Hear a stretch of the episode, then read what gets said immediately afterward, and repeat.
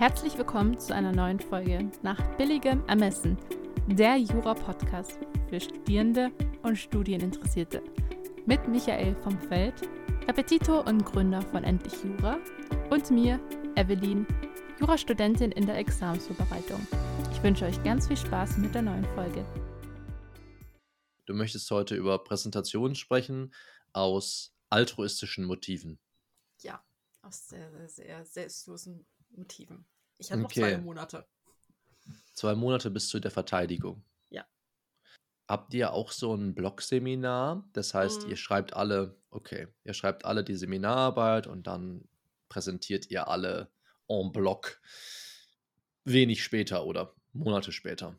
Ja, genau. Sowas bei uns auch, aber es ist äh, sehr unterschiedlich. Ähm, das Blöde daran ist ja eigentlich, dass man relativ lang keine Klarheit darüber hat, wie gut jetzt eigentlich diese Seminararbeit ist. Ja. Das ist natürlich ein bisschen blöd. Aber naja, andererseits hat man dann mehr Zeit, sich vorzubereiten auf die Verteidigung. Das ist äh, ja auch der Aspekt, warum wir heute sprechen. Also Verteidigung der Seminararbeit. Bevor ich dir jetzt hier, also dir und denen, die sich das antun wollen hier, erzähle, wie ich das gemacht habe und wie ich denke, dass man es am besten macht, was hast du dir denn überlegt, wie du dich auf diesen Tag oder auf diesen Vortrag und die Rückfragen vorbereitest? Der Vorteil ist, äh, dass ich mein Zulassungsseminar bei dem Lehrstuhl bei der Professorin gemacht habe und jetzt meine Schwerpunktarbeit auch bei der gleichen Professorin gemacht habe, mache, äh, was nicht unbedingt ganz freiwillig ist, weil es einfach nur der letzte Platz ist, den ich noch bekommen habe. Hm. Ah, Ich sag dir, Moodle und Windhundverfahren und Prüfungskandidaten, also dieses Thema kriege ich, finde ich so kotzen, ey. Was hast du als erstes gesagt? Mode? Moodle. Also das läuft bei uns halt alles über die Plattform Moodle. Ah. Schön sagen, das habe ich jetzt nicht verstanden. Okay, ja, bei uns ist es E-Campus und ich glaube in Köln, Münster, keine Ahnung, die haben Ilias, also da gibt es ja so viele verschiedene. Egal. Okay, das ist das. So, damit haben wir die Frage aber auch nicht beantwortet. Genau. Ähm, Was machst du jetzt? was mache ich jetzt? Äh, ich weiß, dass ich mich auf mein Outfit konzentrieren werden muss. Dein Also- Outfit konzentrieren. Ja, also so mit Blazer und so. Natürlich ist es äh, eine Prüfungsleistung, es ist eine richtige Prüfungsleistung, die in die Examensnote mit reinzählt. Und ich weiß auch, die macht es diesmal besser. Also letztes Mal waren es auch 15 Minuten Präsentationszeit, aber wir hatten die Wahl zwischen Präsentation oder Karteikarten. Also nicht in, beides in Kombi. Das hast du halt dann durch, dadurch gelöst. Moment mal, Präsentation und Karteikarten. Oder Karteikarten. Das heißt, du teilst was aus? Nee, äh, entweder du hast halt nur deine PowerPoint und darfst nicht in den Händen halten, oder du Mm, hast nur wa- deine Verstanden. Karteikarten und hast keine Präsentation. Ach, okay, okay. Ähm, ja, habe ich gleich noch was zu, aber red erstmal weiter. Äh, das hat sich, glaube ich, dieses Jahr Gott sei Dank aufgelöst. Also jetzt hieß es, notwendigerweise muss man eine PowerPoint ähm, machen. Also man kriegt das auch ohnehin, also ohne die Karteikarten, weil du dann halt, wenn du dich so ein bisschen reinfuchst, hast du ja bei der PowerPoint, hast du dann irgendwie, weiß ich nicht, heißt irgendwie so ein bestimmtes Fenster. Also du siehst dann die nächsten Folien vor deinen Kommilitonen auf dem Bildschirm. Muss Die halt äh, Vortragsansicht Genau. oder die vortragenden Ansicht, sagt man, glaube ich. Genau, aber man muss dann halt dementsprechend ständig auf den Bildschirm schauen. Ja, wäre eine Option. Ich habe tatsächlich die jetzt, ich glaube, letzte Woche für ein Video zum ersten Mal verwendet. Und das ist natürlich auch eine andere Situation. Denn wenn ich mich in meine, an meine Verteidigung zurückerinnere, war es so, dass vorne die, der große Bildschirm war. Ich weiß gar nicht mehr, ob das, ob das irgendwie so ein großer Flachbildschirm war oder so. Naja, jedenfalls konnte man von da gut lesen. Also alle, die drumherum saßen, es hängt natürlich auch nochmal davon ab, wie groß das Seminar ist. Aber du stehst halt, es gab, glaube ich, auch noch einen Tisch. Ich weiß es nicht genau. Aber du stehst quasi so wie, wenn du eine Vorlesung halten würdest, vor diesem Bildschirm. Also natürlich stehst du nicht direkt davor, du stehst leicht seitlich. Das kann übrigens auch, da muss man so ein bisschen ausprobieren. Ähm, ist eine Sache, die mir gerade einfällt, habe ich damals nicht gemacht. aber ein bisschen testen, welche Seite einem eher liegt. Also ob du dich eher nach rechts oder nach links stellst. Das macht tatsächlich einen Unterschied. Unterschätzt man, aber eine Seite fühlt sich im Zweifel besser an und jetzt kommt's. Ich würde das wahrscheinlich abhängig machen vom Führungsauge.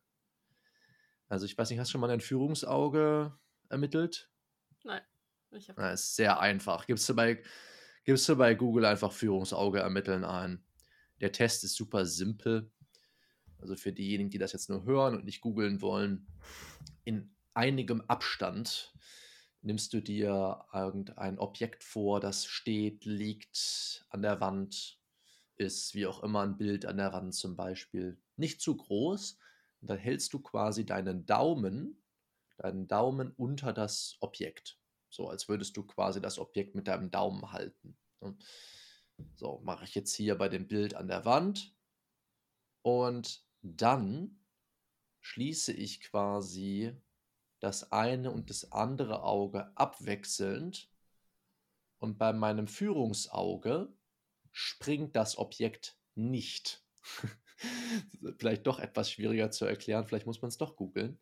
Aber wenn man, den, wenn man den Daumen in meinem Beispiel unter das Bild hält und ich schließe das linke Auge, also ich gucke mit meinem rechten, dann bleibt der Daumen und das Bild bleiben unverändert. Wenn ich aber das andere Auge schließe, springt mein Daumen oder das Bild, je nachdem, wie man das beurteilen möchte. Das heißt, sobald ich mit meinem linken Auge gucke, ist der Daumen nicht mehr unter dem Bild, sondern daneben. Könntest du folgen? So halb. Gut, Aber musst ich du nochmal googeln, worauf ich hinaus will. So, mein Führungsauge ist das rechte. Das heißt, wenn ich mich nach rechts stelle, um das jetzt einfach mal gedanklich durchzuspielen, ich stelle mich nach rechts hinter mir der Bildschirm, Hm. dann führe ich ja mit meinem rechten Auge. Das heißt, wenn ich jemanden ansehe, den äh, Vorsitzenden, jemanden, der mit mir das Seminar macht, um das ein bisschen Blickkontakt aufzunehmen, dann gucke ich dieser Person diagonal mit meinem Führungsauge, meinem rechten Auge, in deren rechtes Auge. Ja. So, so macht man das. Das ist übrigens auch wahnsinnig effektiv, wenn man Schwierigkeiten hat, einen Blickkontakt zu halten, dann kann man das ganz toll damit üben. Das habe ich dann irgendwann mal mir antrainiert äh, über die ganzen Einzelstunden, die ich im Repetitorium gemacht habe, weil man da ja wirklich auch konsequent ganz neuen Leuten, die man noch nie gesehen hat, wirklich tief in die Augen gucken muss. Und äh, in dem Sinne ist das eine sehr gute Übung gewesen. So. Und jetzt möchte ich also auch zum Publikum Blickkontakt aufnehmen. Es gibt dann auch so Sachen wie, man guckt den Leuten vor die Stirn. Ehrlich gesagt, ich finde, man sieht das. Also wenn mir jemand auch aus Entfernung nicht in die Augen guckt, finde ich, man kann den Unterschied merken. So. Woran auch immer das liegen mag. I don't know. Jedenfalls, nehmen wir an, ich würde rechts stehen. Ich, könnt, ich würde es als relativ natürlich empfinden, äh, wenn mein Führungsauge rechts ist, auch rechts zu stehen, glaube ich. Ich versuche es gerade zu rekonstruieren, weil ich links hinter mir quasi die Leinwand habe. Und dann drehe ich mich nach links, um quasi auf was an der Leinwand zu zeigen. Kann ja auch mal sein, dass man ein Schaubild hat, eine Personenskizze oder was weiß ich. Und dann drehe ich mich wieder zum Publikum und gucke mit meinem rechten Auge quasi in das Publikum, wenn du es so willst. Ja, könnte ich mir vorstellen, fühlt sich für mich natürlich an. Also, das wäre so eine Sache, die fällt mir jetzt, wie gesagt, spontan ein. Ähm, ich stand dann, glaube ich, damals, ich weiß es ehrlich gar nicht, ich hätte jetzt gesagt, ich stand rechts, aber vielleicht habe ich es einfach auf äh, irgendwie organisch so mich so hingestellt, weil sich das für mich ja natürlich angefühlt hat. Aber das wäre so eine Sache, die würde ich, würde ich im Hinterkopf behalten. So weit, so gut. So, also du stehst ja, stehst ja davor. Und dann habe ich es so gemacht, ich hatte damals keine vortragenden Ansicht. Ich hatte einfach immer ganze Folien und dann hast du halt so einen Pointer oder sowas. Also, du, wenn du natürlich, äh, wenn du sowas nicht hast, wenn das nicht ausgegeben wird, dann würde ich einfach einen Klick machen ne, auf meinem Laptop. Den hatte ich ja dabei. Der stand dann da auf dem Tisch, also für den Fall der Fälle. Äh, Laptop ist dann angeschlossen, HDMI-Kabel oder was weiß ich. Da muss man vorher, wenn man Apple-Geräte hat, sich nochmal erkundigen, dass man sich am Tag der Verteidigung nicht verrückt macht, weil man merkt, man hat das Kabel nicht dabei. So. Oder es gibt ein bestimmtes Kabel nicht. Das muss man alles vorher erklären. Ne? Das ist wie mit der mündlichen Prüfung. Du hast eben vom Outfit gesprochen, das sind alles so Sachen, da muss man sich einfach früh genug drum kümmern, dann macht man sich auch nicht so einen Kopf. Oder muss sich nicht so einen Kopf machen. So. Also, das heißt, ich würde die Folien nach und nach aufdecken und dann würde ich quasi, während die Folie erscheint, ja, würde ich über die Folie sprechen. So. Da gibt es verschiedene Methoden, wie man das bestmöglich macht. Da können wir dann gleich drüber reden. Aber mir scheint es wichtig zu sein, ne, das hast du ja auch schon selber beantwortet, soll ja auch so sein bei euch, machst auf jeden Fall eine PowerPoint-Präsentation. Heute würde ich, ehrlich gesagt, nicht mal eine PowerPoint machen, sondern ich würde das mit einem anderen Tool machen. Da kann man sich ein hübsches Probeabo machen. Ich glaube, es gibt auch eine kostenlose Version, nämlich von Canva. Du kennst das schon. Die meisten anderen, die noch nie irgendwas designt haben oder so, kennen das vielleicht nicht. Aber ganz ehrlich, damit sind Bildschirmpräsentationen komplett effortless. Ja, es ist so fucking einfach, damit irgendwas cool aussehendes zu produzieren. Wenn man sich diese alten, je nachdem, was für eine Microsoft Office-Version man noch hat, wenn man sich die alten PowerPoint-Vorlagen ansieht, da wird mir schlecht. Also das ist alles Windows 98 Design. Äh, mittlerweile präsentiert man nicht mehr so. Ja. Deswegen äh, einfach die Vorlagen nehmen von Canva, also C-A-N-V-A geschrieben, von Canva, einfach die Vorlagen benutzen und einfach eine nehmen, die professioneller aussieht. Man kann das ja auch mit Suchbegriffen, kann man sich das ja auch aussuchen, was einem da gefällt. Äh, kann man auch sowas eingeben wie Professional oder Business Presentation oder Slide Presentation for PhD, whatever, ich weiß es ja nicht, je nachdem, kann man auch auf Deutsch suchen, muss man jetzt nicht gerade perfekt Englisch für. Ende vom Lied ist, man findet auf jeden Fall Vorlagen, die dem Zeitgeist entsprechen, ja, und nicht äh, die von Windows äh, PowerPoint. Also das ist ja, das ist ja nichts. Ich weiß es nicht. Die werden das bestimmt auch mittlerweile geupdatet haben, aber die letzten, die ich gesehen habe, ich habe das letzte Mal Office gekauft 2016 oder 2018, das sah nicht gut aus. Ähm, das nur so am Rande. Also man kann Canva benutzen, das scheint mir das Beste zu sein. So. Ich stehe also vor der Präsentation. Entweder ich habe die vortragenden Ansicht.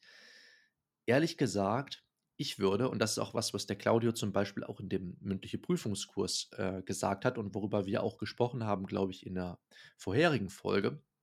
Es ist so, dass man sich vieles dadurch leichter macht, dass man sich eben weniger Notizen macht. So. Die meisten Leute, und deswegen hast du eben über die Karteikarten gesprochen, die meisten Leute würden intuitiv erstmal alles, was sie sagen wollen, auch aufschreiben. Weil man, man hat es, man, man, man denkt, ja, äh, man würde dann in der Situation ja nichts können. Man wüsste ja nichts. Und du hast dich ja mit dem Thema ja auch befasst und du hast dir ein paar Gedanken im Vorjahr darüber gemacht. Du hast dir nochmal überlegt, okay, was davon könnte ich jetzt präsentieren und so weiter. Also, äh, du bist ja relativ tief in diesem Thema auch drin. Also es wäre doch sehr seltsam, wenn du auf einmal dazu nichts mehr sagen könntest. So. Also in dem Sinne ist der, ist der beste Weg meines Erachtens immer, sich so wenig Notizen wie möglich zu machen. So. Und ich habe ehrlich gesagt gar nichts verwendet dergleichen, außer meiner Präsentation. Ich würde die Präsentation vielleicht mit ein bisschen Aufwand noch finden. Ich, ich bin mir nicht ganz sicher. Äh, heute würde ich sie vielleicht auch an einigen Stellen etwas anders machen. Aber ganz wichtig für diese Präsentation, da helfen eben auch die Vorlagen extrem, dass nicht zu viel Text auf den Folien ist. Ja. Das ist einfach wahnsinnig vollgekleistert teilweise, ohne jeden Whitespace. Whitespace ist, ob es weiß ist oder nicht, kann auch dunkelblau sein, ist der Platz auf der Folie, der nicht beschriftet ist. Ja. Also das ist sowas, da bin ich jedes Mal wieder ein bisschen stutzig, wenn ich das sehe, wenn da Leute präsentieren. Da gibt es auch bei YouTube einige, die dann Bildschirmpräsentationen machen. Also das finde ich, find ich sehr seltsam. Die Schrift ist meistens zu klein, zu viele verschiedene Schriftarten, zu viele verschiedene Schriftgrößen, zu wenig Whitespace. Ja. Also in dem Sinne, da sollte man extrem drauf achten. Hier kann ich nochmal ähm, einen Shoutout geben an Herrn Eichelberg, der ja das tolle Buch geschrieben hat, Didaktik für Juristen.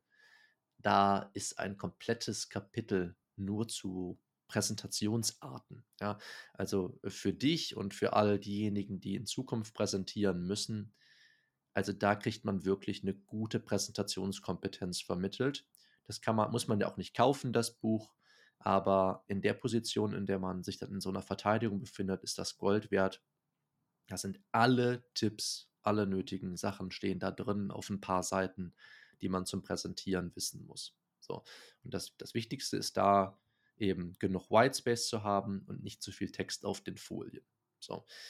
Hier würde ich, äh, hier würde ich wirklich schauen, dass du von den Punkten aus, die auf der Folie erscheinen, dann dir dadurch quasi den Anstoß geben lässt, um darüber zu reden. So. Also du, du blendest irgendwas ein. Ich versuche mich jetzt so ein bisschen in meine Lage zurückzuversetzen. Sagen wir mal Hemmschwellentheorie. So, oder keine Ahnung, Begriff der Hemmschwellentheorie. So, dann würde ich sagen, bevor wir jetzt tiefer in das Thema einsteigen können, müssen wir uns erstmal mit der Frage beschäftigen, was die Hemmschwellentheorie eigentlich ist. So. Da müssen wir, wenn wir ehrlich sind, erstmal zwei Begrifflichkeiten klären. Das eine ist der Begriff der Theorie, das andere ist der der Hemmschwelle. Und dann können wir gucken, ob wir das zusammenführen können. So. Dann würde ich eventuell, kann sein, je nachdem, wie ich dann präsentiere, kann es sein, dass ich eben zweimal einrücke und sage einmal Theorie, einmal Hemmschwelle, so wie ich es gerade beschrieben habe. Und dann würde ich erst über ne, das reden, was eigentlich eine Theorie ist. Jetzt natürlich nicht in den Einzelheiten, aber um überhaupt zu gucken, kann man über sowas wie eine Hemmschwelle überhaupt eine Theorie bilden. So. Äh, denn Hemmschwelle ist ja eigentlich so ein physiologisches Phänomen. Äh, das ist ja vielleicht einer Theorie gar nicht zugänglich. Ne? Das ist eher eine, eine, wissenschaftliche Hypothese, die man aufstellen muss. Naja, Ende vom Lied. So, ich habe über die Theorie geredet, über die Hemmschwelle. Dann kommt vielleicht der nächste Punkt auf meiner Folie. Da ist natürlich ganz nett, wenn man immer, äh, wenn man jeden Punkt einzeln einblenden kann. Du kannst aber natürlich auch die ganze Folie einblenden und dann, wenn die Leute eben auf der Folie schon weiterlesen, deswegen auch da wieder der Appell, ne, nicht zu viel auf die Folie draufzuschreiben. Wenn die Leute eben auf der Folie äh, die Folie weiterlesen, dann ist das so. Dann, dann muss man eben muss man eben damit klarkommen und dann, dann kann es sein, dass sie dir mal einen Moment nicht folgen können. Ich finde es natürlich ideal, auch wenn ich es jetzt heute nicht immer mache, finde ich es natürlich in der Theorie ideal, wenn jeder Punkt, über den ich rede, auch einzeln auf der Folie erscheint und dann irgendwann die nächste Folie kommt. Aber das ist, ist auch viel Arbeit. Da muss man natürlich so ein bisschen konfigurieren. Viel Arbeit ist jetzt Quatsch, aber äh, man muss jedenfalls überall entweder kurzen Effekt machen oder man muss eben jeden Punkt als einzelne Folie machen. Ne, sodass man quasi die Folie einmal voll schreibt. Dann macht man fünfmal eine Kopie von derselben Folie und löscht immer ein bisschen Text raus, bis man eben für jeden Teil der einen Folie eben eine eigene Folie hat. Ne? Ich hoffe, das war einigermaßen verständlich. Das ist dann der, der Alternativansatz. Ansonsten würde man bei PowerPoint so etwas verwenden wie den Effekt Erscheinen. Es gibt auch bei Canva natürlich vergleichbare Effekte, äh, die man dann verwenden kann. Soweit erstmal dazu. Sind das Dinge, die du sowieso gemacht hättest? Ähm, ist da jetzt was Neues für dich dabei? Hast du dir dazu Fragen gestellt? Hauptsächlich äh, über das Führungsauge, weil ich noch immer nicht ganz verstanden habe, wozu man es braucht. Ah, ähm, na so, das Führungsauge ist dafür, also wenn du, wenn du das Führungsauge ermittelt hast, mhm. dann kannst du mal im 1 zu 1 mit jemandem das eine oder jeweils das andere Auge benutzen und ihm oder ihr dann in das gegenüberliegende Auge schauen ne? also diagonal. Wenn du jetzt mit rechts schaust, guckst du dann in das rechte Auge des anderen und wenn du mit links schaust, dann guckst du in das linke Auge des anderen. Ja, also du, du bestimmst quasi dein Führungsauge darüber, in welches Auge des anderen du schaust. Ja, wenn du in das rechte Auge des anderen schaust, dann ist das rechte dein Führungsauge. Wenn du ins linke Auge des anderen schaust, ganz bewusst, dann ist das linke dein Führungsauge. So. Und was du merkst, ist, dass du mit einem Auge den Blick viel länger halten kannst. Es fällt dir viel weniger schwer, den Blick zu halten. Es ist viel weniger unangenehm und du fühlst dich viel selbstbewusster. Hm. Das ist das Führungsauge. Ähm, wo kommt das eigentlich her? Ich weiß nicht, da, ob man da ursprünglich drüber nachgedacht hat, aber das Führungsauge ist natürlich auch viel stärker. Ähm, also es ist nicht es ist stärker im Sinne von, man kann damit besser sehen, aber es ist präziser jedenfalls.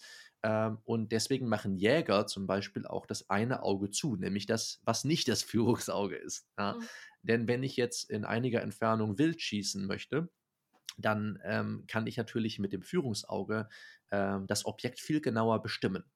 Und da ich nicht mit beiden Augen durchgucken kann, das wäre auch blöd, ich bin jetzt kein Jäger, aber ich stelle mir vor, dass du damit deutlich weniger präzise schießt, dann würdest du mit deinem, in meinem Fall rechten Auge, ne, da müsste man den Lauritz mal fragen, der ist ja nun mal Jäger, der würde uns sagen, mit welchem Auge er guckt. So, mhm. aber ähm, du kannst mit dem Auge besser zielen, so und dann, und dann ich weiß nicht, welche physiologischen Aspekte dann eine Rolle spielen, aber im, in jedem Fall würdest du auch nicht nur besser zielen können, du würdest dich besser dabei fühlen und du wärst sicherer im Blick. Ja, du würdest weniger blinzeln und so weiter. Also das ist, das ist im Prinzip das Führungsauge. Jetzt habe ich dir all den Scheiß über die Präsentation erzählt und das Einzige, was du wissen willst, ist mit dem Führungsauge. Mann, ich wollte Mann, dich Mann. nicht unterbrechen, und, aber ich fand es, ich glaube, auch für die Zuhörenden ähm, wichtig zu erfahren, was meinst du die ganze Zeit mit dem Führungsauge? Das ist das Führungsauge. Deswegen ja einfach Führungsauge ermitteln, googeln und dann. Das ist, äh, das ist, das ist sehr schnell ermittelt. Also der Daumentest, es gibt auch noch andere Tests, der mit dem mhm. Daumen ist sehr zuverlässig. Ja, ne? das Entscheidende ist, dass das, dass das Objekt oder der Daumen nicht springt. Ja, das jeweils andere Auge ist dann das Führungsauge. Ja, aber das kann man dann ermitteln. So, äh, das ist das eine. Ähm, zu der, zu der Art, wie man präsentiert, wenn du auch mit der vortragenden Ansicht arbeiten willst, habe ich noch ein, zwei Gedanken. Und zwar würde ich ähm, wenn du, wenn das Ganze deiner Präsentation ohnehin auf eine Folie hinausläuft, wie in dem Beispiel von dir, dann würde ich erstmal alles, was du sagen willst, auf die Folien schreiben. So, also ich würde wirklich, äh, ne, das ist der erste Schritt. Ich würde auf keinen Fall das später dann so als Folie ausgeben, ja, und als Folie präsentieren oder diese Folie präsentieren, aber ich würde erstmal alles, was du sagen willst, auf die Folie schreiben. So dann würde ich das ein bisschen strukturieren, als würdest du den Leuten wirklich ein Skript geben. So würde ich das, würde ich das, würde ich das äh, strukturieren. Und dann würde ich die einzelnen Punkte, ja, ähm, also ich würde den, würde den Text quasi, den du auf die Folien bislang geschrieben hast, würde ich in die vortragenden Ansicht packen, wenn du denn mit einer arbeiten willst. Ähm, selbst wenn nicht, würde ich diesen Text auf jeden Fall irgendwo anders hin kopieren, wo du ihn wiederfinden kannst und würde dann im nächsten Schritt versuchen, diesen Text in einem Stichwort zusammenzufassen. Ja, also wie ich das eben, wie ich das eben gesagt habe, ne, Hemmschwellentheorie, ist das eine Theorie, ist das, was ist eine Hemmschwelle, äh, was ist das für ein Phänomen, wie gehen wir damit um, wo erkennen wir das noch, bla bla bla, könnte ich alles zusammenfassen unter dem Stichwort Begriffsklärung. So. Ja, da, dann würde ich also erstmal alles, was ich sagen will zur Hemmschwellentheorie, würde ich erstmal äh, in die vortragenden Ansicht packen, beziehungsweise ich würde es äh, in, ein anderes, in ein Skript, das ich dann vielleicht so ein bisschen auswendig lerne oder so, äh, kopieren. Aber ich würde dann quasi im nächsten Schritt immer, nachdem ich es aus der Folie raus ausgeschnitten habe, würde ich an derselben Stelle dann versuchen, mit einem Stichwort das Ganze zusammenzufassen. Manchmal kann das auch ein Merksatz sein ne, oder was weiß ich, ähm, ein, ein Satz, der sich gut einprägt und der eben nicht als Stichwort äh, ähm, aufgeschrieben werden kann, ganz egal. Hauptsache, er fasst ungefähr das zusammen oder fasst das zusammen, was du, in, was du dann rausgeschnitten hast. So. Und so schreibst du erstmal quasi alles, was du gerne in, der, in, der, in dem Vortrag sagen würdest, schreibst du erstmal alles auf die Folien und dann schneidest du quasi einzeln diese Teile, die du strukturiert hast, aus und fasst sie kurz zusammen auf der Folie. Dann hast du eigentlich schon einen ziemlich guten Foliensatz, der eben auch nur die Kernaussagen enthält. Und das Schöne ist, Du gibst den Leuten, anders als du es beim Gutachtenstil machen würdest, du gibst den Leuten das Ergebnis vorweg und erklärst dann, warum das so ist. Ja, äh, das, ist, das ist eigentlich natürlicherweise das, was Leute auch in so einem Vortrag wissen wollen. Ja, die wollen nicht wie durch ein Gutachten geführt werden, sondern die wollen, die wollen sagen, okay, was ist das Ergebnis? Und dann erklärst du denen, warum das so ist. Und das, das ist natürlich ein Denken, was man sich so ein bisschen durch den Gutachtenstil abtrainiert. Aber das ist eben auch sehr wichtig, dass eben quasi man die präziseren Aussagen immer erst später trifft und den Leuten immer erstmal einen Überblick über das gibt, was man eigentlich herausgefunden hat. Ja. Also in dem Sinne würde ich, würde ich auch versuchen, in der Art zu präsentieren. Vom Ergebnis weg und dann würde ich das Ergebnis erklären, dann würde ich neue Ebenen bilden, strukturell. Ja, und dann, dann kannst du den Leuten das eigentlich sehr systematisch aufdröseln. Das denke ich, ist das Beste, was man an der Stelle tun kann.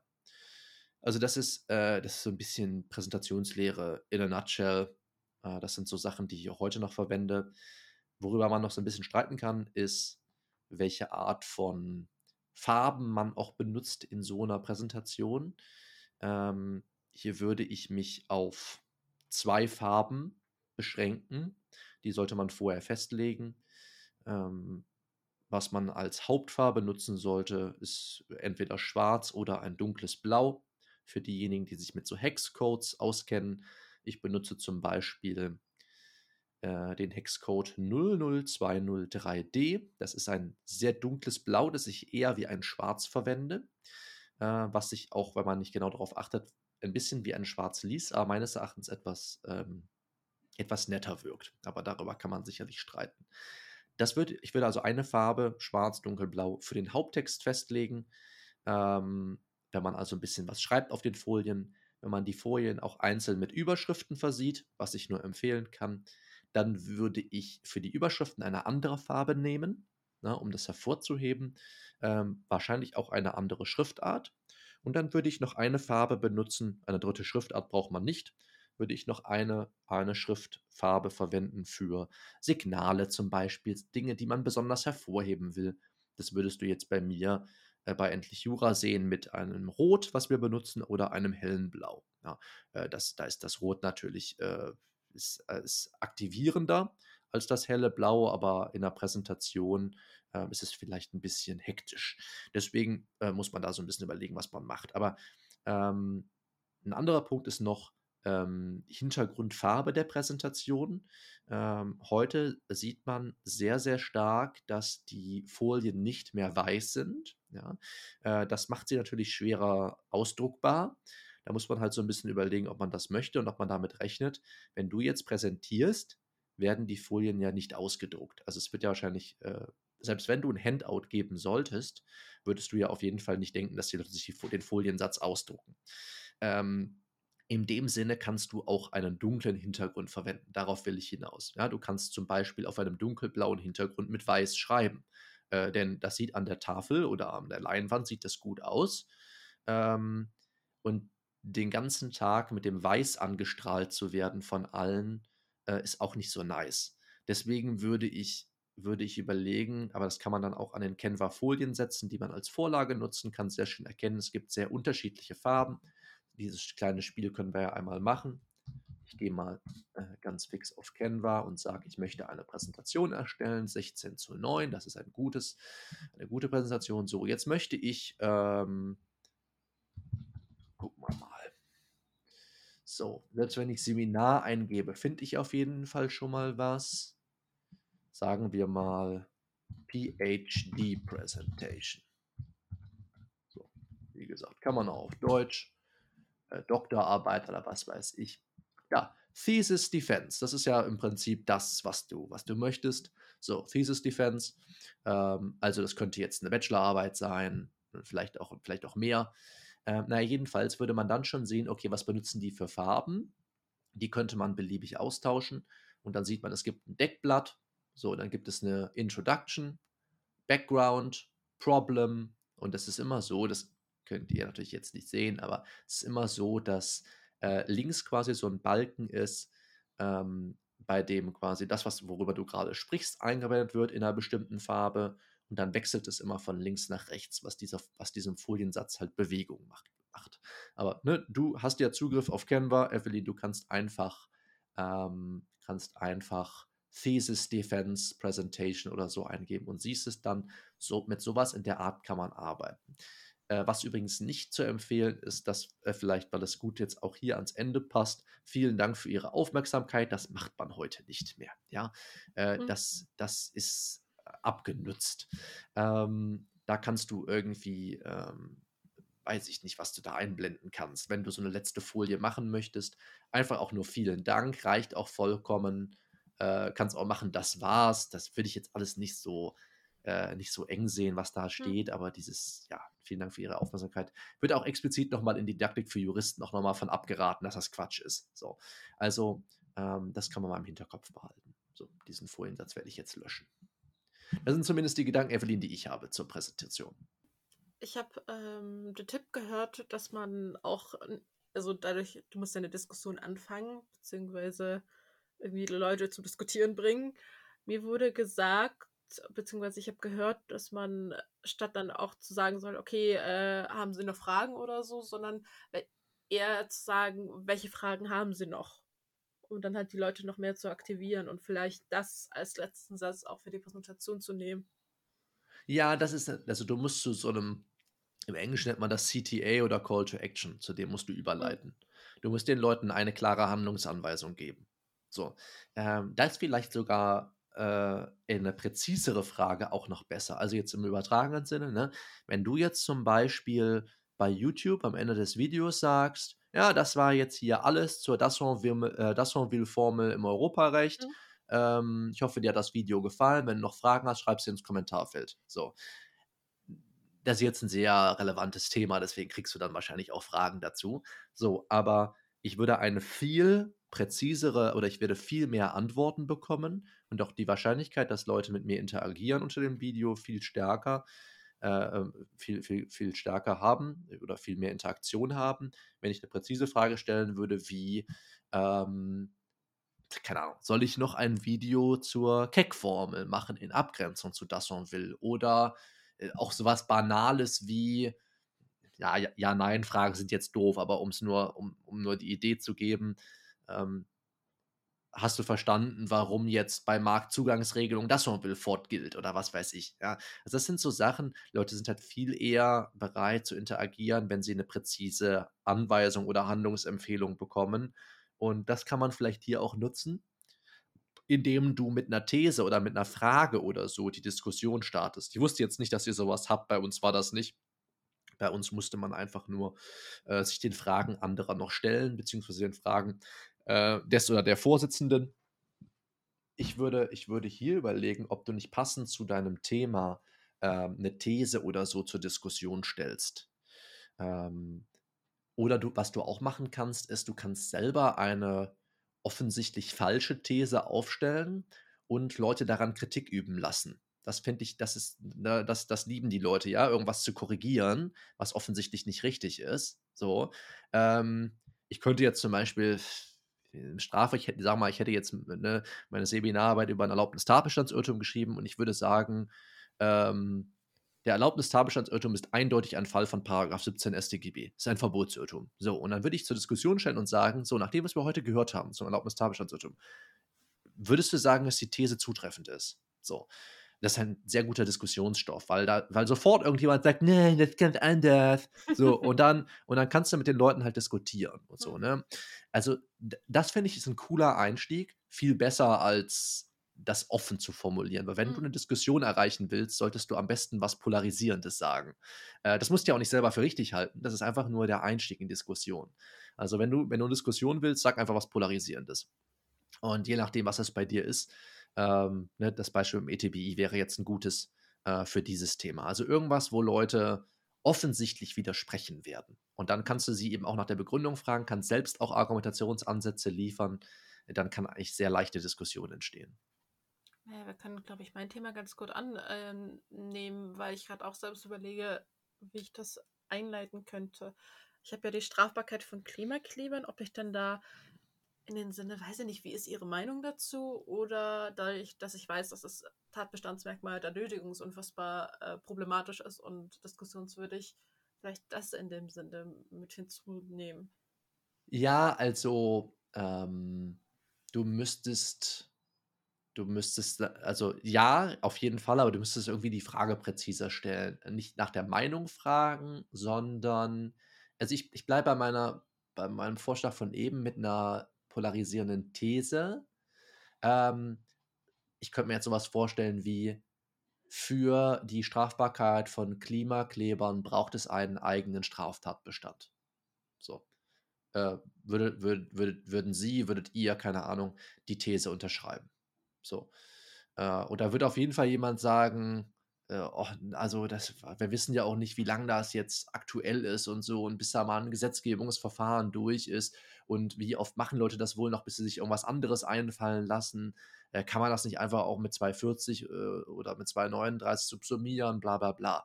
Also ich könnte mir vorstellen, ja, dass du, du musst dir einfach Gedanken machen, gibt es eine, gibt es eine eine solche These, die du vielleicht raushauen kannst. Das fände ich eigentlich ganz cool. Die, die polarisiert, wo Leute auf jeden Fall widersprechen werden. Das, das scheint mir das Wichtigste zu sein. Ein großes Problem für mich persönlich ist einfach die Zeit einzuhalten. Einzuhalten. Äh, einzuhalten, doch ist richtig korrekt. Äh, ja. Von der Präsentationszeit. Also ich habe 15 Minuten. Das Problem ist, ich bin immer viel zu fix. Also mm. beim hm. Üben komme ich in die 15 Minuten rein und fülle sie aus. Aber wenn ich davor stehe, bin ich innerhalb von zehn Minuten durch. Ja, okay. Wie also ich, ich würde, ich würde vielleicht bei den Folien, um dich so ein bisschen auszubremsen. Also es gibt verschiedene Möglichkeiten, aber wenn du die Folie wechselst, ja, dann würde ich, würde ich, nachdem du die Folie gewechselt hast, würde ich einfach ein, ein bisschen die, die Zeit runterzählen, tatsächlich. Also nicht von der Folie zur Folie springen, du bist mit der Präsentation und zu dem, was du sagen willst, von einer Folie fertig. Und dann gehst du her und, und zählst drei, zwei, 1, 0. Und dann fängst, mhm. du mit der nächsten, mit, fängst mit dem nächsten Vortrag an. Das bremst dich insgesamt so ein bisschen runter und du wirst feststellen, dass du auch, während du dann wieder sprichst, äh, weniger Zeit, weniger Zeit, ähm, also weniger sputest dich quasi, sondern einfach ein bisschen mehr Zeit dir eigentlich lässt, während du redest. Und ansonsten kann es natürlich auch daran liegen, dass du einfach zu aufgeregt bist und ähm, dass, die Herz, dass die Herz, genau, schnell aus dem Kopf haben, Herzfrequenz zu hoch dann würde ich das mit der Atmung äh, runterregeln, bevor du anfängst zu reden. Ähm, also in solchen Fällen ist man meistens aktiviert. Hm. Ähm, also insofern musst du jetzt nichts machen, um dich zu, um, um richtig reinzukommen, beziehungsweise um, um dich zu aktivieren. Aber du musst eventuell was machen, um die Herzfrequenz runterzuregeln. Hier würde ich, würde ich sowas ausprobieren, wie jetzt mit ganz simplen Mitteln einfach länger ausatmen, als man einatmet. Ja, durch die Nase einatmen, durch den Mund ausatmen, einfach darauf achten, dass man länger ausatmet. Das ist die simpelste Möglichkeit, die Herzfrequenz zu senken. Und das kann man auch etwas elaborierter machen, aber das ist, glaube ich, nicht weiter nötig. Aber ich denke, das ist halt sehr wichtig, dass du am Anfang, also du bist ja vor allem deshalb, ähm, deshalb so schnell, weil insgesamt dein, dein dein Leben quasi schneller vergeht in der Zeit. Du hast zumindest dieses Gefühl, dass, dass die Zeit halt äh, schneller voranschreitet, wenn du aktiviert bist. So, und deswegen würde ich versuchen, das einfach so ein bisschen auszubremsen. Ähm, das im Vorhinein zu üben, ist schon mal gut. Ähm, auch da würde ich es mit dem Zählen üben schon mal, dass du von der Folie runter, du, wenn du die Folie wechselst, die Zeit runterzählst.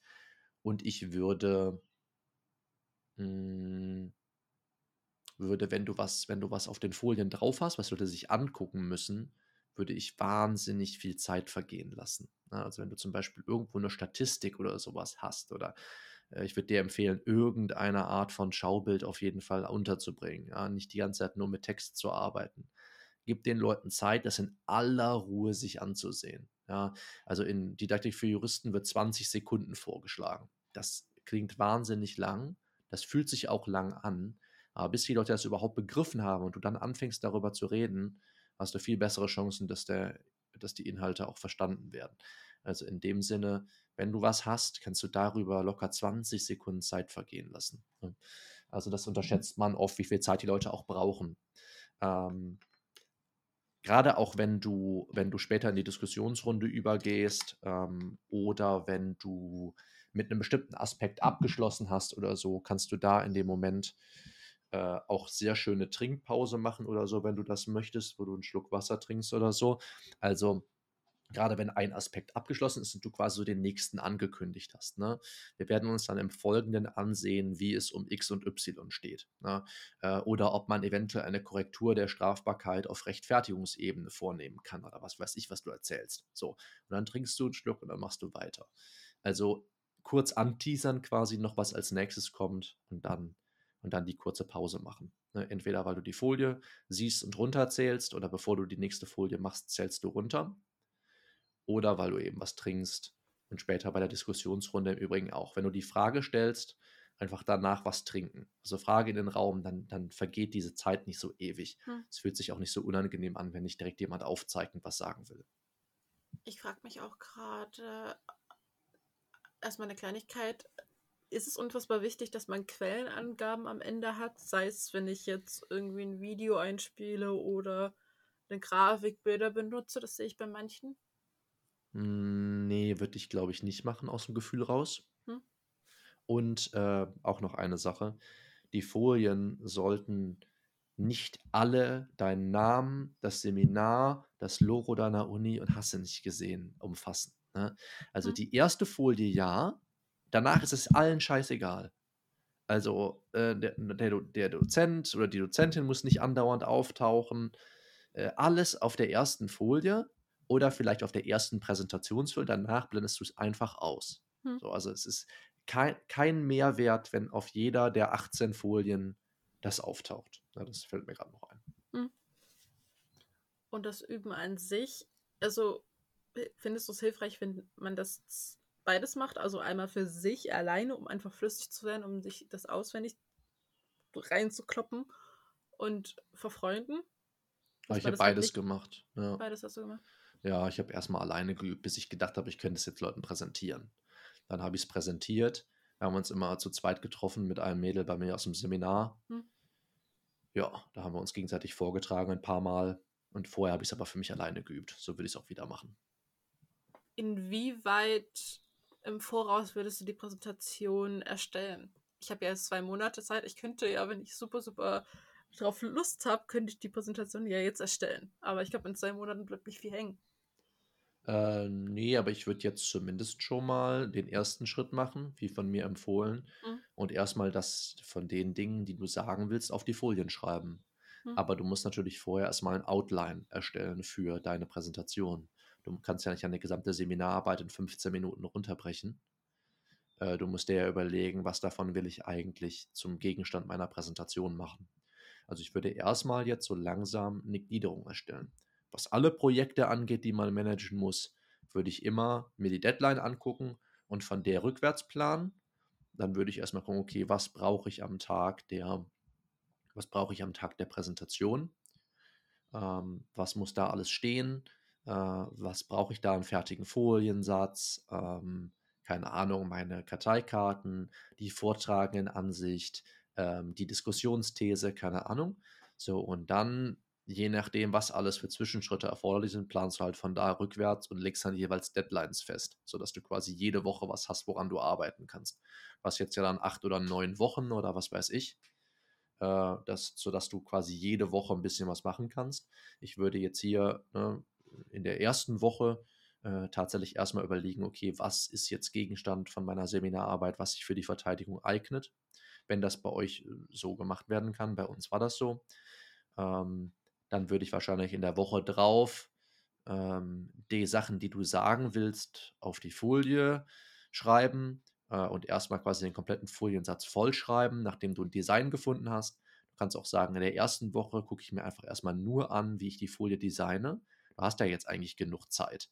Also insofern, da lege ich dann schon mal die Schriftart fest, ähm, die Farben, welcher Foliensatz sich eignet, ähm, wo das Logo hinkommt äh, von, von der Uni oder was weiß ich auf die erste Folie. Also äh, das ergibt sich eigentlich alles daraus, dass du entweder rückwärts planst und einmal alles aufschreibst.